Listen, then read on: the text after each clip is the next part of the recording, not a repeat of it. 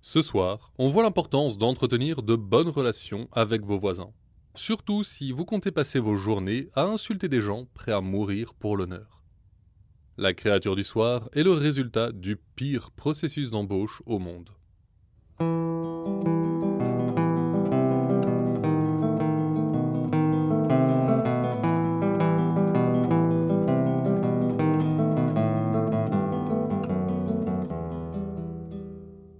Écoutez Contes des Soirs Perdus, l'émission qui vous fait découvrir les contes et mythes que vous ne connaissiez pas encore et vous replonge dans ceux que vous aviez peut-être oubliés.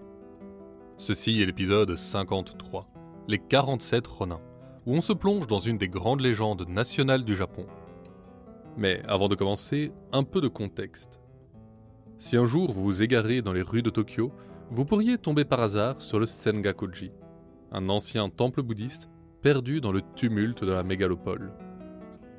À première vue, il n'a rien de spécial, mais son cimetière est célèbre depuis plus de deux siècles dans tout le Japon. À l'abri du temps s'y tient une tombe, entourée de 48 autres. Ces pierres sont l'inébranlable souvenir d'hommes courageux, prêts à se battre et à mourir pour ce en quoi ils croyaient.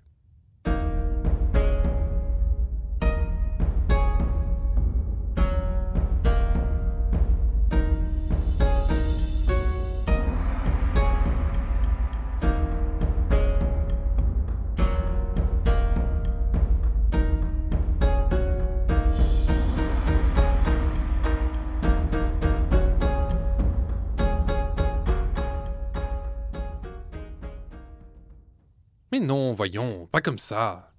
C'est à se demander si la culture s'arrête aux portes de la capitale. Yoshinaka Kira arborait son insupportable rictus et fit signe à ses étudiants de recommencer. Naganori Asano et Korechika Kamei étaient de puissants daimyo du Kansai. En temps normal, jamais un homme du rang de Yoshinaka ne se serait permis de leur adresser la parole de la sorte. Mais le shogun allait bientôt traverser la région pour se rendre à Kyoto. Les Tokugawa quittaient rarement leur capitale, et pour l'occasion, Naganori et Korechika avaient été choisis pour héberger la suite shogunale durant son voyage. Le palais avait donc dépêché en province un instructeur pour leur apprendre l'étiquette observée à Edo. Mais l'instructeur en question, Yoshinaka, était un homme avide et méprisant. Le premier jour, il avait jugé très en dessous de lui les cadeaux de ses étudiants, et les traitait depuis comme les derniers des moins que rien. Il passait ses journées à leur enseigner une étiquette douteuse, changeant constamment ses instructions et moquant les deux seigneurs à la moindre occasion.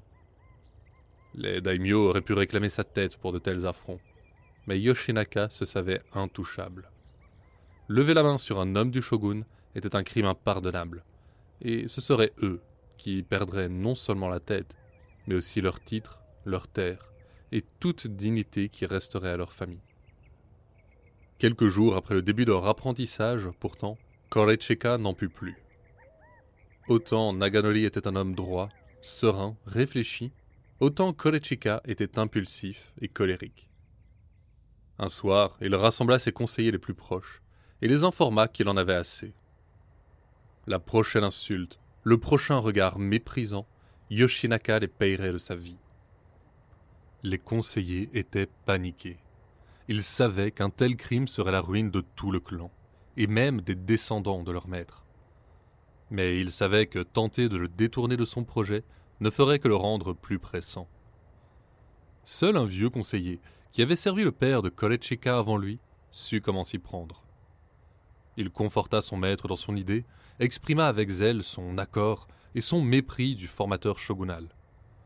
Puis, lorsque ces validations eurent apaisé le seigneur, le conseiller rassembla tout l'or et l'argent qu'il put trouver et les fit porter en cadeau à Yoshinaka. Le lendemain, Korechika se présenta à la leçon, résolu à punir de son sabre la première insulte que soulèverait la langue vile de ce misérable cafard. Mais Yoshinaka l'accueillit avec un salut plus profond que celui qu'il n'aurait réservé au shogun lui-même, et s'excusa en long et en large de son manque premier de respect. Il invoqua la fatigue du voyage, l'incommodité du climat de la province, et même son propre caractère. Korechika, face à ce revirement soudain, accepta les excuses et oublia ses projets de la veille. Dès lors, Yoshinaka se montra un tuteur exemplaire envers le seigneur. Mais Naganori, qui n'aurait jamais accepté de se plier à un tel chantage, n'en récoltait que plus d'insultes et de mépris. Après lui avoir fait recommencer huit fois un même salut, lui donnant à chaque fois des consignes différentes, Yoshinaka finit par soupirer. Seigneur, puissent vos paysans avoir moins d'esprit qu'une oie? S'ils en avaient plus, ils vous surpasseraient trop largement. Naganori ne broncha pas en entendant ces mots, ce qui ne fit qu'attiser la colère de Yoshinaka. Il toisa le daimyo un moment, puis écarta un pan de son kimono. Vois, Asano, le lacet de ma chaussette est défait. Viens donc le renouer. Un frisson de fureur parcourut le seigneur, mais il s'exécuta. Voyons, c'est vraiment le mieux que tu peux faire, cracha Yoshinaka en arrachant le lacet des mains de Naganori. Que vous trouve donc un porc, s'il vous plaît? Il fera mieux l'affaire. Et avec ces mots, il décocha une gifle sur l'arrière du crâne du daimyo. Même pour Naganori, ce geste ne pouvait être toléré. Sa main trouva instinctivement la garde du tanto qu'il portait à la ceinture. Il dégaina le sabre court tout en se relevant, exigeant des excuses immédiates. Face à la fureur du seigneur, Yoshinaka recula avec un cri aigu. Ses jambes lâchèrent et il rampa en arrière en cuinant. Naganori lui laissa l'opportunité de dégainer lui-même son sabre, mais l'instructeur ne pensait qu'à fuir, des torrents de larmes coulant de ses yeux. Alors, la lame de Naganori fendit l'air, droit vers le crâne de son ennemi. Mais au moment de frapper l'infâme couard, le sabre se prit dans le chambranle d'une grande porte dorée, et sa lame se brisa. Yoshinaka s'en sortit avec une entaille superficielle, qui courait du crâne jusqu'au menton. Avant que Naganori n'ait pu dégainer son katana, les gardes l'avaient entouré. Le procès fut sommaire. Pour avoir blessé un serviteur du shogun, la sentence était la mort, sans exception. Mais par égard au rang de Naganori, il fut autorisé à mourir avec honneur, en pratiquant le seppuku. Ses terres furent confisquées, sa famille déshonorée, et ses samouraïs, devenus ronins, se dispersèrent pour devenir marchands ou artisans. C'était la fin du clan Naganori et du fief d'assaut. Des quelques 300 guerriers qui servaient Naganori Asano, seuls 46 lui restèrent fidèles. Oishi Kuranosuke, son conseiller principal, avait été dévasté en apprenant le sort de son maître. L'arrivée imminente du shogun l'avait tenu occupé ailleurs, et il ne pouvait se le pardonner. S'il avait été aux côtés du daimyo, rien de tout ça ne serait arrivé. Il aurait payé le cafard aussi généreusement qu'il aurait fallu, et l'aurait pourfendu lui-même si cela n'avait pas suffi. Mais il était absent. Son maître était mort. Un moment, il considéra le seppuku pour racheter sa faute, mais il se ravisa. La mort viendrait assez tôt. Maintenant, il avait du travail. Kuranosuke s'assura de mettre la famille de son maître à l'abri, puis rassembla les samouraïs restés fidèles à Naganori. Tous ensemble, ils n'étaient que quarante-six. Quarante-six ronins, désormais que leur maître n'était plus. Ils jurèrent tous que la mort de Naganori Asano ne resterait pas impunie. Yoshinaka Kira allait payer de sa vie cet affront. Mais si ce misérable lâche n'était pas une menace en soi, son beau-père l'était. Yoshinaka avait épousé la fille d'un puissant daimyo, et comme il s'attendait à une vengeance de la part des serviteurs de Naganori, il avait demandé à emprunter un bon nombre de ses guerriers. La demeure de Yoshinaka était si bien gardée que même en approcher serait impossible. Les Ronins débattirent longuement sur l'attitude à adopter. Leur maître avait été condamné à mort par le shogun lui-même, aucune vengeance n'était permise en un tel cas. En se lançant dans cette quête, ils abandonnaient tous leur vie. Ce sacrifice ne rebutait aucun des guerriers, mais ils refusaient que cela soit en vain. D'une manière ou d'une autre, Yoshinaka les suivrait dans la mort. Finalement, Kuranosuke établit le plan final. Pour arriver à quoi que ce soit, il fallait d'abord endormir la confiance de Yoshinaka. Il devait se sentir en sécurité, penser que les hommes de Naganori Asano étaient des lâches qui avaient peur de venger leur maître. Il devait renvoyer les gardes de son beau-père. Seulement alors, les Ronins saisiraient leur chance. Tous acquiescèrent. Ils se séparèrent en sachant que la prochaine fois qu'ils verraient leurs camarades serait la dernière. De l'extérieur, ils donnèrent tous l'impression d'avoir abandonné les armes. Certains se firent marchands, d'autres pêcheurs ou artisans, l'un menuisier, l'autre jardinier, mais tous avec le même but en apprendre le plus possible sur la demeure de Yoshinaka Kira et être prêt le jour venu. Pour Oishi Kuranosuke, en revanche, même cela était trop risqué. Il avait été le premier conseiller, le plus fidèle serviteur de son maître.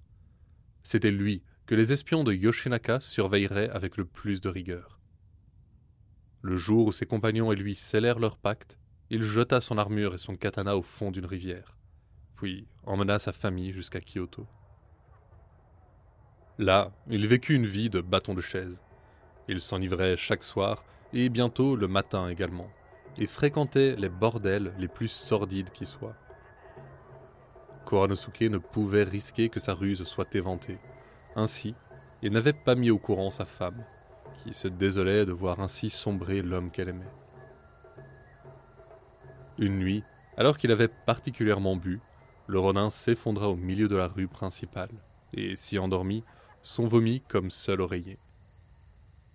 Au matin, les passants choqués évitaient l'homme, dont le chignon était le dernier témoin de son rang. Un étranger passa par là. Il venait de Satsuma, loin au sud, mais reconnut Kuranosuke au premier regard. C'est ça, le grand Oishi Kuranosuke, plus fidèle serviteur de Naganori Asano? Un lâche, oui, qui préfère ramper dans la fange plutôt que venger son maître. Tu n'as pas d'honneur, sale rat. Et lui cracha au visage. Kuranosuke ne parut même pas le remarquer. Quelques heures de plus passèrent. Les passants ne prenaient même plus la peine de l'éviter, et certains manquaient de le piétiner. Kuranosuke se leva péniblement, un peu de bave jaunissant la commissure de ses lèvres. Toujours en titubant, il rentra chez lui, où sa femme l'attendait. Regarde dans quel état tu t'es mis. Je n'en peux plus de te voir ainsi. Je t'en prie, mon chéri, laisse ces spectres derrière toi. Nous pourrions mener une vie tranquille ici si tu voulais seulement travailler et que tu arrêtais de fréquenter ces endroits abjects. Kuranosuke jouait particulièrement bien son rôle d'ivrogne. Surtout parce qu'il avait réellement une atroce gueule de bois. Mais ses sens restaient en alerte. Des hommes entouraient la maison. Les mêmes qui le suivaient depuis qu'il avait emmené sa famille à Kyoto. Les hommes de Yoshinaka Kira. Tu n'en peux plus Alors fiche le camp. Moi non plus, je n'en peux plus de tes reproches incessants. Fiche le camp de chez moi. On verra si tu préfères te retrouver seul. Je vais de ce pas te remplacer par une jeune fille de ces endroits abjects. Une qui ne me cassera pas les oreilles. Et prends les enfants avec toi tant que tu y es. La pauvre femme qui pendant des années avait soutenu son mari, l'avait aimé, lui était resté loyal même dans cet exil, le supplia de ne pas la chasser. Kuranosuke se montra inflexible. Les hommes de Yoshinaka ne le laisseraient pas en paix. À tout moment, celui-ci pouvait leur ordonner de prendre la vie de son ennemi et de sa famille. Qui s'inquiéterait du sort d'un misérable Ronin Elle devait partir. C'était là le dernier sacrifice d'Oishi Kuranosuke. Sa femme finit par se résigner. Elle emmena les enfants et ne revit plus jamais son mari. Seul leur fils aîné, Chekara, resta avec son père. Ce dernier, comme il l'avait dit, épousa une fille de joie et l'installa chez lui. C'était tout ce qu'il fallait aux espions de Yoshinaka pour décréter que cet homme était définitivement perdu. Le soir même, l'un d'eux informait leur maître que les anciens samouraïs de Naganori n'étaient plus une menace. Celui-là attendit malgré tout encore quelque temps, mais finalement il renvoya les hommes de son beau-père. Il ne savait pas que sa maison était déjà infiltrée de toutes parts par les Ronins. La nouvelle ne mit pas longtemps à trouver l'oreille de leur chef. Kuranosuke décida alors de battre le rappel. Quelques jours plus tard, leur plan était prêt. Grâce aux efforts de ses hommes, Kuranosuke connaissait chaque recoin de la demeure, l'emploi du temps et la fonction de chacun des serviteurs qui s'y trouvaient. Une dernière fois, il les avertit. Venger leur maître signifiait la mort, d'une manière ou d'une autre. Il n'y aurait pas d'échappatoire. Au cours des deux dernières années, ils avaient rebâti leur vie. Ils pouvaient y retourner. Son regard s'attarda en particulier sur son fils, Chekara. Aucun Ronin ne sia. Ils iraient jusqu'au bout. Dehors, nul pas n'avait percé le manteau de neige. La pluie de flocons qui tombait du ciel étoilé étouffait les sons, et la lune absente laissait le monde dans les ténèbres. Kuranosuke confia à son fils un petit détachement de Ronin, qui devait prendre le domaine de Yoshinaka à revers. Il envoya également trois de ses hommes vers les maisons voisines. À la porte de chacune, les Ronins frappaient discrètement pour avertir les habitants. Nous sommes les serviteurs du daimyo Naganori Asano, et nous venons venger sa mort. Nous ne sommes pas des voleurs, et aucun mal ne vous sera fait. Nous demandons votre pardon pour les désagréments que vous pourriez subir. Yoshinaka était détesté par tous ses voisins, et aucun ne prit la peine de prévenir les autorités.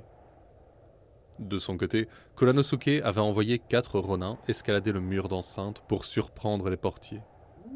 Les deux hommes furent maîtrisés en un instant, sans le moindre bruit, et les portes du domaine s'ouvrirent. Le groupe de Kuranosuke envahit la cour, complètement vide à cette heure. Ce dernier posta des archers sur les quatre murs extérieurs pour que personne ne puisse aller chercher du secours. Au centre trônait la maison principale. Il n'y avait qu'une quinzaine de gardes pour protéger Yoshinaka. À cet instant, un gong retentit dans la nuit. Les samouraïs adverses les avaient repérés. Kuranosuke lança l'assaut et rencontra l'ennemi sur le seuil de la demeure. L'affrontement fut brutal. Les Ronins n'avaient pu se procurer d'équipements de qualité. Cela aurait trop attiré l'attention. Des plaques de bois et de cuir rassemblées à la main en armure, et des katanas forgés avec de l'acier de couteaux de cuisine, voilà tout ce qui les protégeait de leurs adversaires. Mais ils se battaient sans jamais craindre l'issue du combat, et leur courage eut bientôt raison des samouraïs de Yoshinaka. Le groupe mené par Chekara déboula soudain par la porte arrière et accula les derniers survivants. Les deux groupes se fondirent en un seul juste quand les soldats de réserve émergeaient d'une caserne, dans un coin de la cour. Quelques-uns voulurent aller quémander le secours du beau-père de Yoshinaka, mais les archers disposés sur les murs les arrêtèrent d'une volée. Ils rendirent leur dernier souffle en même temps que leurs camarades. Les Ronins n'avaient pas perdu un homme dans la bataille, mais une clameur résonnait désormais dans le grand hall. Trois samouraïs, à eux seuls, tenaient tête aux 47 Ronins. Kuranosuke s'avança et les reconnut immédiatement. Kobayashi Heihachi, Waku Handaiyu et Shimizu Ikaku. Il s'agissait là de trois samouraïs d'exception, formés dans les meilleures écoles du Japon. Dans le hall étroit, les Ronins ne pouvaient tirer avantage de leur nombre, et les samouraïs les repoussaient sans peine. Kuranosuke fit alors signe à son fils et lui ordonna d'abattre ces samouraïs ou de mourir en essayant. Oishi Chikara se précipita sur le samouraï du milieu avec une lance, mais il se retrouva bientôt à parer avec peine les coups de son adversaire. À chaque fois que le sabre de Handaiyu fendait l'air, Chikara reculait d'un pas, jusqu'à se retrouver acculé dans le jardin au bord de l'étang. Une feinte de son adversaire l'envoya valser dans l'eau. Handaiyu dressa son sabre pour achever son adversaire, mais la lance de Chikara jaillit des eaux et empala le samouraï. Chaque recoin de son corps douloureux ou ensanglanté, Chikara rejoignit ses camarades. Les Ronins s'étaient séparés en petits groupes pour fouiller la maison, mais on ne trouva nulle trace de Yoshinaka. Pensant qu'il leur avait échappé, ils envisagèrent de commettre le seppuku sur le champ, quand Kuranosuke se pencha sur la couche du seigneur. Elle était encore chaude. Il ne pouvait être loin. Les Ronins redoublèrent d'efforts, et Chikara finit par découvrir un petit abri à charbon dans le jardin intérieur. Il appela les autres guerriers. Quand Kuranosuke ouvrit la porte, il découvrit une forme tremblante, à moitié nue, recroquevillée dans un coin. L'homme hurla, terrifié qu'il n'était qu'un serviteur. Il implora les Ronins de l'épargner. Mais son front portait la cicatrice infligée par Naganori Asano. Nous sommes navrés de vous déranger à cette heure, Yoshinaka-sama. Mais nous venons réclamer votre tête pour venger la mort de notre maître. Kuranosuke fit signe à l'un de ses samouraïs, qui lui tendit un tanto. Vous avez le droit de mourir avec honneur. Je me chargerai moi-même de vous décapiter le moment venu. Mais les renins eurent beau le presser, Yoshinaka refusa d'accomplir le seppuku. Il les supplia jusqu'au bout, jusqu'à ce que Kuranosuke, comprenant qu'il ne servait à rien d'insister, le décapite d'un coup. Les renins enfermèrent la tête dans un seau et s'en allèrent. Avant de quitter la propriété, ils s'assurèrent qu'aucun feu ne brûlait plus, pour ne pas risquer de provoquer un incendie dans le quartier. Le jour s'était levé, et les citoyens d'Edo, médusés, observaient le fier groupe de guerriers qui fendait la foule. Le mot s'était répandu désormais, mais les renins traversaient le quartier du daimyo de Sendai, qui interdit qu'on leur fasse obstacle. La bravoure et la dévotion de ces hommes ne méritaient que l'admiration. Le soleil était haut lorsqu'ils parvinrent au Sengakuji, dans l'arrondissement de Takanawa. C'était dans ce temple que reposait leur maître.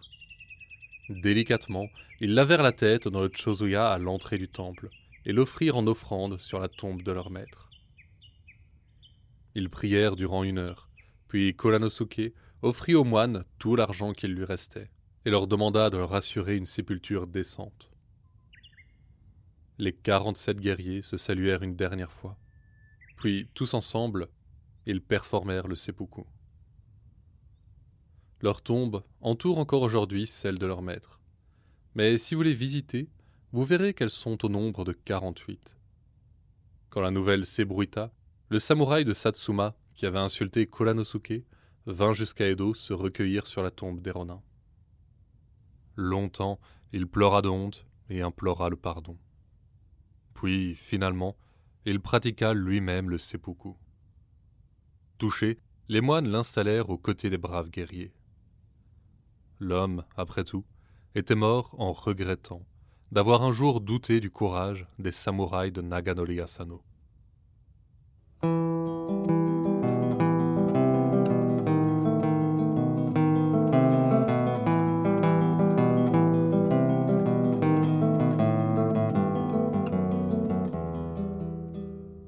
Vous pensez que votre premier jour au travail était pénible? Venez, rencontrez le Hellhest. Il était coutumier autrefois, dans la culture scandinave, d'enterrer un cheval vivant lorsqu'on créait un nouveau cimetière.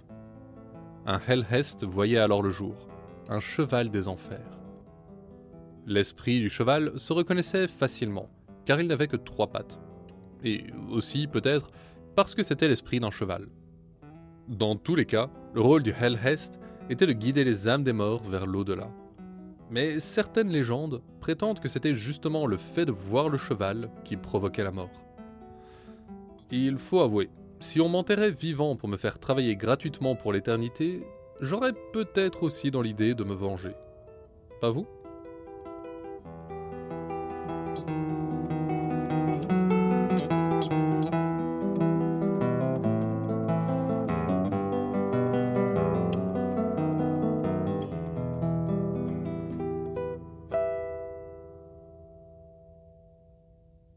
L'histoire de ce soir, sans doute un peu romancée, n'en est pas moins authentique. Oishi Kolanosuke et ses hommes ont réellement tout sacrifié pour l'honneur de leur maître, et reposent pour les siècles à venir à ses côtés. Le temple conserve encore les restes de leurs armes et armures, et leur misérable qualité est peut-être ce qui parle le mieux du courage des Ronins. Encore aujourd'hui, ce récit est considéré comme un des fondements de l'esprit japonais, à travers la loyauté, la ténacité et le sens du devoir de ces hommes. La ville d'Edo a changé de nom aujourd'hui, et le temple se trouve désormais en plein Tokyo, pas très loin d'une gare. Si vous êtes de passage au Japon, passez rappeler aux 47 Ronins que leur courage n'a pas été oublié. C'est déjà tout pour ce soir. Conte des Soirs Perdus est une création de Lloyd et Billiana Blake. Si vous aimez l'émission, vous pouvez nous suivre sur Facebook et Instagram pour plus d'histoires sur les créatures du folklore. N'oubliez pas de partager cet épisode autour de vous, c'est la meilleure manière d'aider le podcast et ça fait vraiment une énorme différence. Mais si vous voulez nous aider encore plus concrètement, le lien vers le Tipeee de l'émission est en description. Vous pourrez y découvrir des épisodes inédits ou y commander des histoires spécialement écrites pour vous. Ce sont vos dons qui aident Conte des Soirs Perdus à survivre, alors un immense merci aux tipeurs et aux tipeuses. La prochaine fois, on découvre la version originale d'un conte danois bien connu. Une histoire d'amour déçu entre un jeune homme et une petite sirène.